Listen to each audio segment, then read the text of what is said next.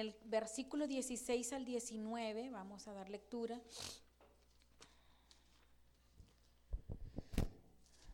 Aleluya, ¿ya lo tenemos?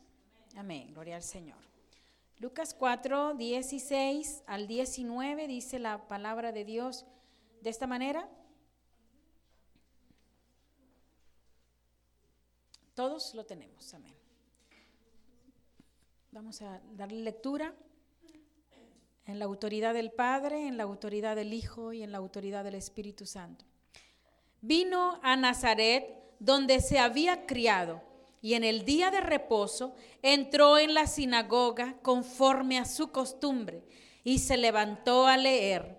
Y se le dio el libro del profeta Isaías, y habiendo abierto el libro, halló el lugar donde estaba escrito, el Espíritu del Señor está sobre mí, por cuanto me ha ungido para dar buenas nuevas a los pobres.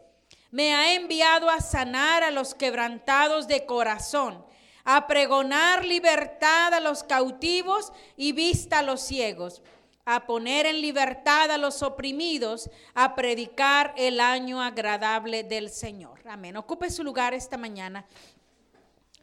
Esta mañana vamos a hablar el poder curativo de las buenas nuevas. Vamos a hablar esta mañana. Pongamos atención al consejo de la palabra de Dios. El poder curativo de las buenas nuevas. Este es nuestro tema. Nada más reconfortante, nada más vivificante. No hay un tónico tan reparador ni remedio tan bueno como la palabra de Dios para un corazón triste, para un corazón quebrantado. No hay nada más bueno, hermano, una medicina que la palabra de Dios. Aquí en este versículo que nosotros estamos leyendo al inicio, la lectura, habla el Señor Jesucristo, entra a la sinagoga y dice la Biblia que él acostumbraba a ir a la sinagoga. Cada día de reposo, hermano. Cada sábado por la mañana él acostumbraba a ir a la sinagoga. Como cada domingo nosotros dentro de nuestra alma le decimos a Dios, hoy voy a estar ahí en tu casa. Hoy voy a ir porque tengo sed de ti. Cada sábado el Señor Jesús cuando pasaba por algún lugar entraba a la sinagoga si era día sábado. Y esa mañana él se sentó, dice la Biblia, dice que se sentó y abrió este, los pergaminos y leyó algo acerca de él. Miren los versículos que leyó. Jesús se sienta y lee estos versículos. El Espíritu del Señor está sobre mí, por cuanto me ha ungido para dar buenas nuevas a los pobres. Me ha enviado a sanar a los quebrantados de corazón a pregonar libertad a los cautivos y vista a los ciegos, y poner en libertad a los oprimidos, a predicar el año agradable del Señor. Esta palabra estaba registrada en el profeta Isaías y hablaba de él precisamente. Isaías hablaba del que había de venir, de Jesús. Y cuando Jesús lee estas palabras, hablaba de él mismo, hermano. Y la gente que estaba ahí, todos tenían este tipo de necesidades. Unos estaban enfermos físicamente. Tenían limitaciones físicas como esta mañana algunos tienen. También estaban algunos oprimidos por el diablo, que el diablo los tenía esclavizados y ellos mismos no, no, eran dueños de su voluntad. Por ahí, por las afueras de las ciudades, corrían algunos endemoniados, jóvenes que estaban poseídos por demonios y Jesús cuando decía estas palabras acerca de él, era claro y evidente que él tenía poder para obrar en cualquier necesidad. Había personas que también estaban presas, presas en sí mismos, a lo mejor con sus necesidades, cautivos, cautivos por el diablo y otros presos físicamente. Había también otro tipo de personas necesitadas, como personas que querían, hermano, anhelaban que Dios se glorificara. ¿Sabe por qué? Porque había unos creyentes ahí en Jerusalén, unos hijos de Dios que vivían esperando la promesa de que llegara un día el Mesías. Y anhelaban ese día. Por eso el Señor Jesús dice, he aquí el año agradable, porque era el año en que Él estaba ahí, hermano. Ahí públicamente lo dijo. Personalmente dijo, este es el año agradable del Señor. Por eso cuando hablamos esta palabra nos damos cuenta que no hay nada más vivificante, ni una medicina tal, ni un tónico que repare nuestra vida, nuestro corazón, como son las buenas nuevas. El poder curativo de las buenas nuevas en esta mañana estamos hablando. Así que el poder curativo de la palabra de Dios, hermano, hace algo especial en la aflicción física. En lo físico Él actúa, hermano. Cuando hay aflicción de la enfermedad a nuestro cuerpo, Él actúa, Él obra, pero tienes que creer en que el Señor está aquí esta mañana y puede sanar lo que tú tienes en tu cuerpo, la enfermedad que te ha esclavizado por años, lo que a lo mejor te heredaron los padres, lo que a lo mejor te vino un día y te tocó el cuerpo y ahora crees que puedes morir así, así quedar toda la vida. No es así cuando sabes que aquí en este lugar está el sanador, está el que puede sanar tu necesidad física. La Biblia registra un, un acontecimiento, hermano. En Marcos 1, 40 al 42, registra un acontecimiento de una persona que tenía una limitación física y el Señor le ve y le sana. Mire, mire lo que dice la palabra del Señor. Vino a él un leproso y le rogó, se hincó, hermano. Se hincó y le rogó y le dijo, si quieres puedes limpiarme. Y Jesús, teniendo misericordia de él, extendió la mano, le tocó y le dijo, quiero, sé limpio. Así que el Señor Jesús en esta mañana quiere sanarte. No te vayas sin la sanidad de tu cuerpo. No te vayas sin eso que te está afectando ahí, sino sé libre ahora por el poder sanador de Jesucristo. Él, cuando se acerca a aquel leproso, hermano, con una limitación física muy fuerte y con una enfermedad, desahuciado estaba de, de la ciencia. No había remedio. Y muchos en el día de hoy no tienen esperanza porque no hay remedio para esta necesidad. Pero esta mañana el Señor que estuvo ahí presente en aquella sinagoga está aquí esta mañana y puede sanar tu necesidad física ahora si tú lo crees. Es en su nombre que puede ser sanado. El Señor actúa, el Señor es poderoso. La palabra que sale de su boca trae sanidad en la aflicción física. Él, hermano, su ministerio de Jesús cubría dar sanidad. Mateo 10, 8 dice la palabra del Señor de esta manera. Registra aquí la palabra y dice así. Sanad enfermos, limpiad leprosos, resucitad muertos, echad fuera demonios, de gracia recibiste, das de gracia. El ministerio de Jesús cubría dar sanidad al enfermo, hermano. Por eso cuando se acercaban a él las grandes multitudes, nadie se iba enfermo, todos eran sanados. La Biblia dice que en una ocasión ya el sol había caído y todos los que estaban enfermos, nadie se quería ir porque querían ser sanados. Y en esa ocasión ya el sol casi había declinado, ya casi oscura la tarde. Y entonces todos se acercaron a él y fueron sanados por el Señor. Así de que si usted se acerca a Él con todo su corazón y cree en Él, usted puede recibir salud para su necesidad física. Solo tiene que creer, hermano. Él no pide otra cosa, no te pide dinero. No te dice, te sano a cambio de que me des 800 pesos como cobra un especialista.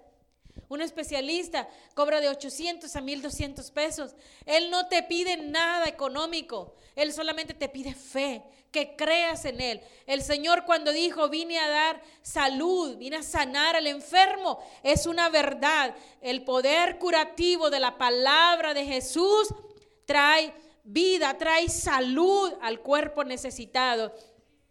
Primera de Pedro, primera carta de Pedro, capítulo 2, hermano registra estas palabras en su versículo 24 dice la palabra del Señor, quien llevó él mismo nuestros pecados en su cuerpo sobre el matadero para que nosotros, estando muertos a los pecados, vivamos a la justicia y por cuya herida fuiste sanados. Este cuerpo, hermano, que usted tiene, no tiene por qué estar enfermo cuando está el poder curativo de la palabra de Jesús en su vida. Si usted le cree al Señor, usted recibe la salud.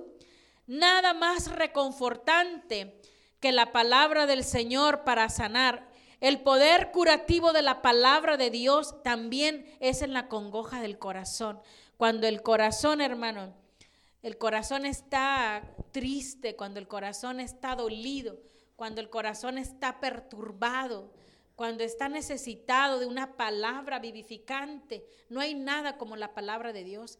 Cuando el corazón está destrozado, cuando hay este, necesidad de que ese corazón se vivifique, nada lo puede hacer más que el Señor. Dice la Biblia que Él vino a sanar al quebrantado de corazón. Ahí en el Salmo 147, en el versículo 3, la palabra de Dios dice de esta manera, así a la letra dice la palabra del Señor. Él sana los quebrantados de corazón y venda sus heridas. ¿Sabe lo que es ser quebrantado de corazón y vendadas las heridas? ¿Sabe que el corazón interior, lo moral, lo, lo interno, hermano, nadie lo puede sanar? que solamente es el poder de Jesucristo el que puede sanar el interior del alma, el corazón, las emociones que nosotros tenemos, nadie las puede sanar. Ni un buen consejero, ni un buen psicólogo puede traer aliento al corazón desalentado. Nadie puede ayudarnos para nosotros cambiar nuestro corazón o mudarlo. El único que lo puede hacer es aquel que llevó nuestras enfermedades y llevó nuestros pecados. En Él sí hay vida, hermano. En Él la palabra vivificante hace un efecto en nuestros corazones y sana nuestro dolor. El poder curativo de la palabra de Dios en la congoja del corazón. Él se interesa en nuestro corazón. Salmo 34, versículo 18. Este salmo muy apreciado por, por el pueblo de Dios que muchos lo recitamos. El Salmo 34 en el versículo 18 dice la palabra del Señor, cercano está Jehová a los quebrantados de corazón y salva a los contritos de espíritu. Cuando en aflicción me encontraba, de ahí el Señor me levantó. Han sido muchos los que han dicho esta palabra. Cuando yo ahí me encontraba, ahí desesperado, desolado y entristecido, ahí llegó su espíritu y me ayudó. Ahí llegó su fragancia del Señor y me sacó de ahí, me hizo alegrarme, me quité el saco de silicio, me quité el dolor y me vestí de alegría y empecé a danzar. Esa es la voz de los que han salido de la congoja, de los que han salido de la aflicción. Nada más vivificante. No hay tónico que te pueda sanar más que la palabra del Señor. Cuando llega su espíritu, hermano, y envuelve tu ser, Puedes entonces expresar una palabra de alegría cuando entonces todo el ser estaba en tristeza. La palabra del Señor, cuando Jesús dice, el Espíritu del Señor está sobre mí, es porque el Espíritu Santo es el que viene a sanar tu dolor, tu necesidad moral, hermano. Él viene a convertir el corazón en algo nuevo, en algo distinto, hacerle un corazón de carne después de haber sido un corazón de piedra. El poder curativo de la palabra de Dios en la congoja del corazón también lo hace el Señor. El poder curativo de la palabra de Dios en medio de la opresión del diablo, hermano. Él suelta las cadenas de la esclavitud. Él deshace esas cadenas, hermano. Mire que la, la cadena del odio, si usted no lo ha experimentado, cadena del odio es algo terrible que va amargando todo el cuerpo, nada más la boca, amarga el corazón, amarga los huesos, carcome, hermano, y va comiendo, va perturbando, de tal modo que no hay nada que te sacie, solamente la palabra es puro odio, puro rencor, este, pura palabra sucia, corrompida en contra de la persona que se odia. Es terrible cuando el diablo esclaviza. Y sabe una cosa, es como cuando, no sé si usted se ha puesto un día cadenas en las manos. No sé si un día ha probado eso, pero cuando este, alguien está preso, hermano, lleva las cadenas, está inmovilizado de piernas y de mano, así el diablo esclaviza, así el diablo amarra las manos y los pies, las cosas más importantes las amarra, amarra el corazón para poder esclavizar al hombre y no poder soltarse, por eso no suelta la palabra de perdón. Por eso no suelta este, la bondad, porque lo tiene amarrado Satanás. Y todo lo que habla es amargura, todo es odio, todo es este, tristeza, todo habla en contra del mundo entero, de la familia, de todo. No hay amor en él porque está, el diablo lo tiene esclavizado. Cuando Jesús dijo, he venido a soltar las ligaduras de Satanás, he llegado a eso, a soltarlas, al oprimido, a hacerlo libre, hermano. Eso es lo que hace el Señor. Cuando nosotros estábamos esclavizados, alguien rompió esas cadenas y no fueron nuestros padres, no fue el mejor amigo. No fue nadie sino el Señor Jesucristo. Vino a romper nuestras cadenas y hacernos libre de la esclavitud. Una mujer, dice la palabra del Señor en Lucas capítulo 13, una mujer, hermano, estaba esclavizada por Satanás y mire lo que le pasaba a ella. En el capítulo 13 de Lucas, versos 16 al 17, dice la palabra del Señor, enseñaba Jesús en una sinagoga Nuevamente vemos que está en una sinagoga en el día que debe de estar. Y había ahí una mujer que desde hacía 18 años tenía un espíritu de enfermedad y andaba encorvada y en ninguna manera se podía enderezar. Cuando Jesús la vio, la llamó y le dijo, mujer, eres libre de tu enfermedad. Y puso las manos sobre ella y ella se enderezó luego y glorificaba a Dios. Fíjese más abajo si leemos el versículo 16. Y a esta hija de Abraham que Satanás había atado 18 años, no se le debía de desatar de esta ligadura en el día de reposo. El Señor, hermano, vino para desatar toda esclavitud, toda opresión del diablo. Porque a veces el diablo, hermano, esclaviza, ata a una persona, la amarra, la esclaviza con cadenas y la hace imposibilitada para alegrarse, imposibilitada para poder realizar tareas. Incluso esta mujer andaba encorvada y todos creían que a lo mejor era hereditario, que a lo mejor era una enfermedad. Otros pensaban a lo mejor que era algo que le hicieron, pero la Biblia registra que Jesús que conoce la situación del alma, él dijo, esta mujer tiene espíritu de enfermedad, algo del diablo, una esclavitud que la había hecho que anduviera encorvada. Y sabes que el diablo no tiene piedad ni misericordia.